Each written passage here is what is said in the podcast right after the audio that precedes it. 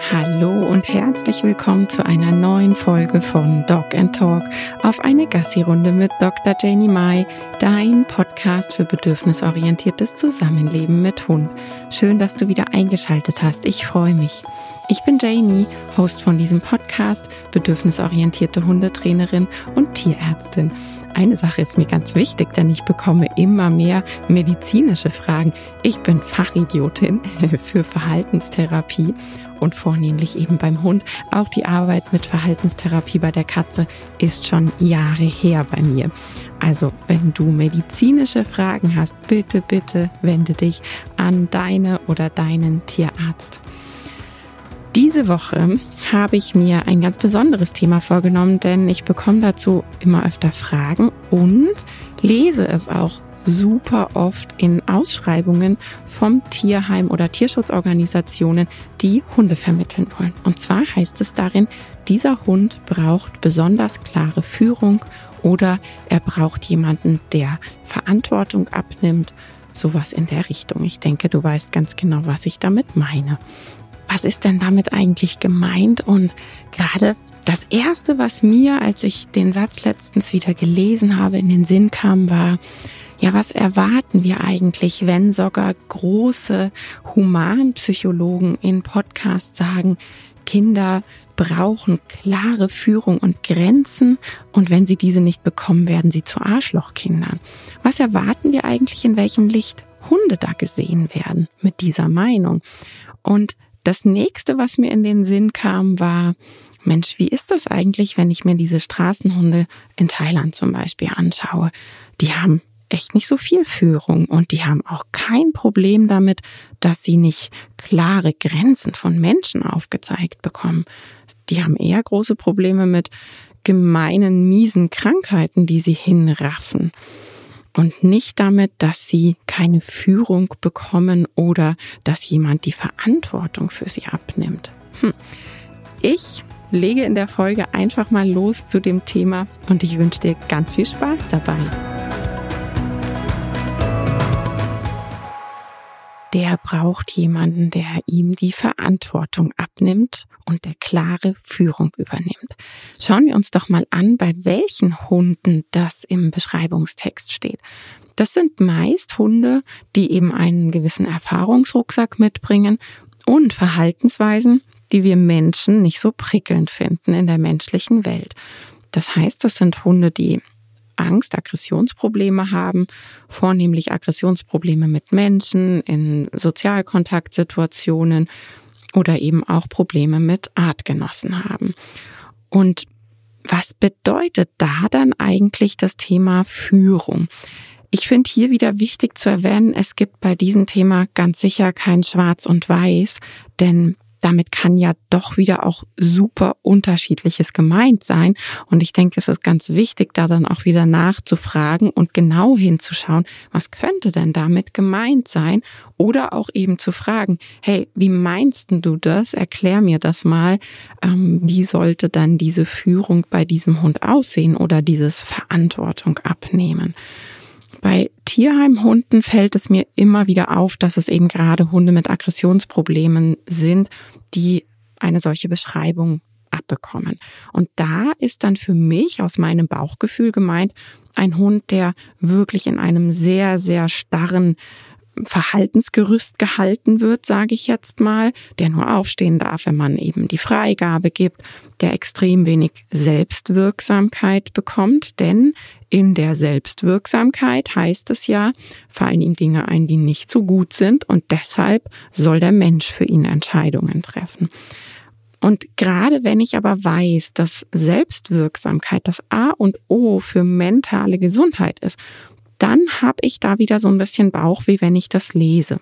Denn mit dieser Führung ist zumeist auch gemeint, wenn man dann die Videos anschaut, wie gezeigt wird, dass mit dem Hund trainiert wird, sind das durchaus Hunde, die mit dem Körperblock hinter dem Menschen gehalten werden, die eben den Menschen nicht überholen dürfen, weil hm, sonst wird der Hund wieder die Führung übernehmen und der Mensch soll ja führen. In dem Fall ist es tatsächlich auch räumlich gemeint.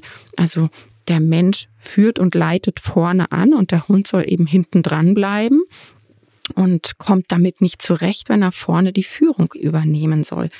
damit ist für mich dann aber ganz klar Hemmen gemeint. Und da habe ich ja immer das Bildnis von, die Herdplatte steht auf 12. Das wäre eben zugrunde liegende Emotion. Also ich sehe einen Artgenossen, einen Fremden und finde den total krass. Der ängstigt mich, der regt mich auf, wie auch immer. Also Herdplatte auf 12.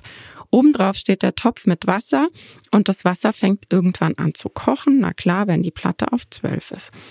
Und damit das Wasser nicht überkocht, wie es eben wäre, wenn der Hund selbstwirksam nach vorne gehen würde und sein hundliches Schema F abspielen würde. Du kommst frontal zu mir, ich finde dich äh, doof und ich habe mega Stress mit dir, also vertreibe ich dich. Wenn du darauf nicht reagierst, beiß ich dich. Was auch immer diese Hunde dann für Verhaltensweisen zeigen, natürlich dann wahrscheinlich auch etabliert haben über Wiederholungen und dementsprechend ist das irgendwann in ihrem Verhaltensrepertoire.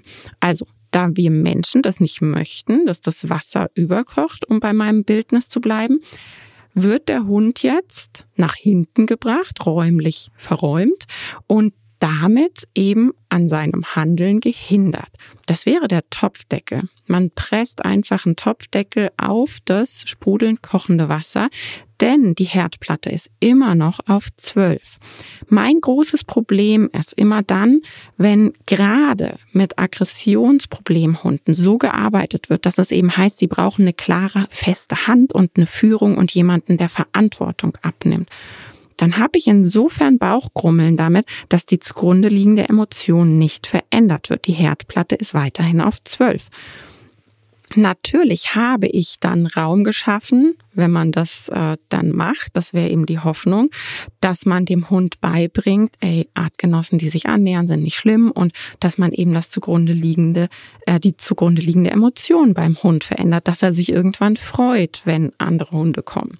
Und dann arbeitet man eben an der Herdplatte. Man arbeitet daran, dass die Herdplatte Stück für Stück irgendwann auf 10, dann auf 5 und vielleicht sogar nur noch auf 1 oder so was auch immer möglich ist. Aber dann kann ich eben gewährleisten, dass das Wasser im Inneren nicht mehr kocht und der Druck im Topf nicht größer wird, weil wenn ich einfach nur platt sage, so, ich übernehme jetzt hier die Führung, ich verräume dich immer nach hinten, dann drücke ich einfach nur den Topfdeckel oben drauf. Und dann, ich glaube, da braucht man jetzt nicht ein Physikstudium zu, um zu wissen, wenn die Herdplatte weiter auf 12 ist, dass der Druck im Topf irgendwann steigt. Und das sind immer die Momente, wo ich sage, wenn diese Hunde explodieren, dann mit Schmackes. Und da hoffe ich immer, dass ich und meine Hunde nicht in der Nähe sind. Und das sind immer die Situationen, wo diese Leute dann sagen, das hat er ja noch nie gemacht, weil man eben krank, nicht so aufgepasst hat, was auch immer und den Topfdeckel nicht mehr mit diesem Druck draufdrückt, weil ne, es klappt ja und dann vergisst man halt diesen Druck auszuüben. Und das ist aber die Tatsache, dass der Druck immer weiter ausgeübt werden muss, weil der Hund ja nicht wirklich lernt dadurch. Und das ist mein Bauchweh, was ich immer bei diesen Formulierungen habe, wenn eben jemand schreibt, hm, du musst klare Führung übernehmen.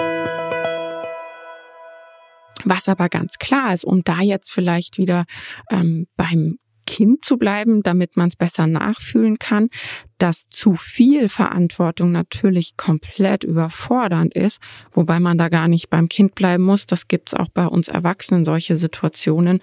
Ähm, da fällt mir direkt so ein Tag ein, nein, es war eine Nacht in der Klinik, wo ja ein Neuropatient war, der in Narkose lag, in Dauernarkose und ich sollte das überwachen und habe das aber noch nie gemacht und ähm, da war ich echt überfordert und habe für mich festgestellt nach dieser Nacht, das war mir zu viel Verantwortung in dem Moment. Ich hatte da zu wenig Einweisung, so habe ich mich gefühlt. Und genau das meine ich. Also wir müssen da schon wieder genauer hingucken zu viel Verantwortung im Sinne von, ich bringe dich hier gerade in eine Situation, die wir noch nicht geübt haben, nicht besprochen haben, die dich total überfordert. Ja, das halte ich auch echt nicht für so prickelnd und gesund für alle Beteiligten, weil genau in solchen Situationen dann halt wieder Dinge passieren, die im Nachhinein gelernt, etabliert und ich habe so und so gemacht und dann hat man da erstmal vielleicht wieder einen Job an Training, was man da rausbringen muss.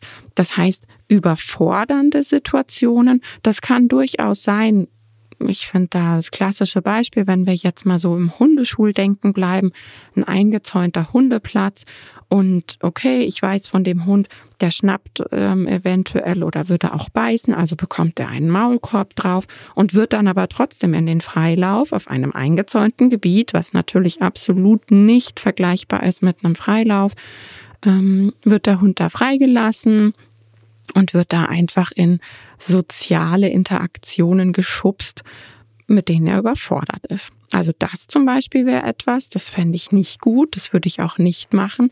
Da würde ich dann durchaus sagen, hm, da hättest du deine Verantwortung anders wahrnehmen sollen. Aber ich glaube, so ist das im Gro nicht gemeint, wenn da steht, der Hund braucht jemanden, der Führung und Verantwortung für ihn übernimmt. Ich glaube, da ist wirklich noch ganz viel Alpha-Denken dabei, zumindest wenn ich mir die Texte und Videos durchlese. Wie gesagt, ich fände es wichtig, dass man fragt und da auch nochmal genauer hinschaut, vielleicht, wie ist es denn gemeint? Wie würdest du dann da trainieren? Aber für mich ist das keine Lösung und das kann auch keine Lösungsstrategie sein bei einem Hund, der Problemverhalten zeigt, ich habe jetzt angefangen mit Aggressionsverhalten, weil das einfach die meisten Hunde betrifft, wenn man sich diese Anzeigentexte durchliest. Wenn wir jetzt beim Aggressionsverhalten bleiben, dann ist dem Hund nicht damit geholfen, dass irgendjemand die Führung übernimmt. Damit ist keinem Hund geholfen. Nichtsdestotrotz sollte man halt wirklich schauen, was kann denn dieser Hund leisten in der und der Situation. Und hier wären wir wieder bei dem hochgradig individuellen. Was ist mit diesem Hund schon geübt worden? Was kann dieser Hund schon? Was hat der für ein für ein Repertoire, was hat er für Coping-Strategien erlernt und, und, und. Das wären alles Dinge, die man sich vorher fragen sollte und dementsprechend nicht zu viel Verantwortung geben, im Sinne von, ich bringe dich in Situationen, die du überhaupt nicht managen kannst und gar nicht leisten kannst.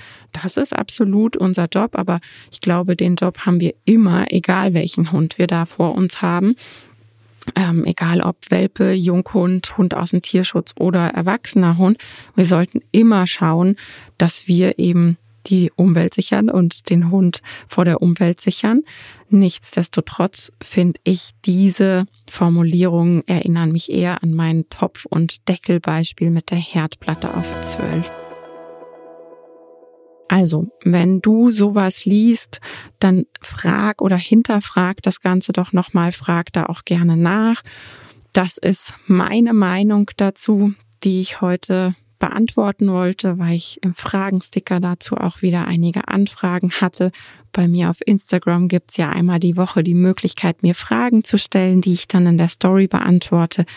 Und scheinbar gibt es da aktuell wieder recht viel zu dem Thema, dass der Hund eben zu viel ähm, ja, oder zu wenig Führung bekommen hat. Und das liest sich auf jeden Fall schon wieder so ein bisschen Alpha-Theorie-mäßig, denn bleib einfach bei dem Bild, bei den thailändischen Hunden oder bei anderen Straßenrudeln völlig wurscht, wo man da hinschaut. Ich glaube nicht, dass die Hunde abends sagen, Mensch, heute hatte ich aber echt zu wenig Grenzen durch Menschen, da hätte ich mich viel, viel wohler gefühlt. Ähm, ich glaube, gerade wenn man nach Thailand schaut, dass es da einigen Hunden so besser geht in ihrem Leben, wie sie da rumstravanzen, wenn es nicht diese miesen Krankheiten gäbe, mit denen sie natürlich da ganz, ganz massive Probleme haben. Und auch ähm, wenn man mit Pet-Trailern sich unterhält, da finde ich es auch immer wieder interessant, so manche Fälle sich anzuschauen. Pet-Trailer sind Menschen, die sich mit ihrem Hund eben darauf spezialisiert haben, Tierspuren äh, zu verfolgen, wenn Hund oder Katze weggelaufen sind. Und da gibt's ja immer mal wieder auch Fälle, wo dann Hunde ein Jahr später oder zwei Jahre später gefunden wurden. Also es zeigt ja schon, dass unsere Hunde mit Sicherheit nicht alle. Also ganz klar, dass das ein individuelles Ding ist. Aber ich glaube nicht, dass unsere Hunde echt nur zurechtkommen, weil wir Menschen da auf die Idee kamen, ihnen ganz viele drakonische äh, Regeln aufzuerlegen und auf Grenzen zu achten oder sonst irgendwas. Also da habe ich eine ganz andere Meinung zu. Ich hoffe, die Folge hat ein bisschen zum Nachdenken angeregt, kurz und knackig ein Statement zu den Fragen. Und wie immer freue ich mich ganz, ganz arg, wenn wir in den Austausch gehen könnten. Es gibt dann zum zu der ähm, Folge natürlich auch wieder ein Posting auf Social Media. Schreib mir da super gerne deine Meinung oder auch deine Frage unter das Posting und dann können wir in den Austausch gehen. Ich wünsche dir eine schöne Woche und bis nächste Woche. Tschüss.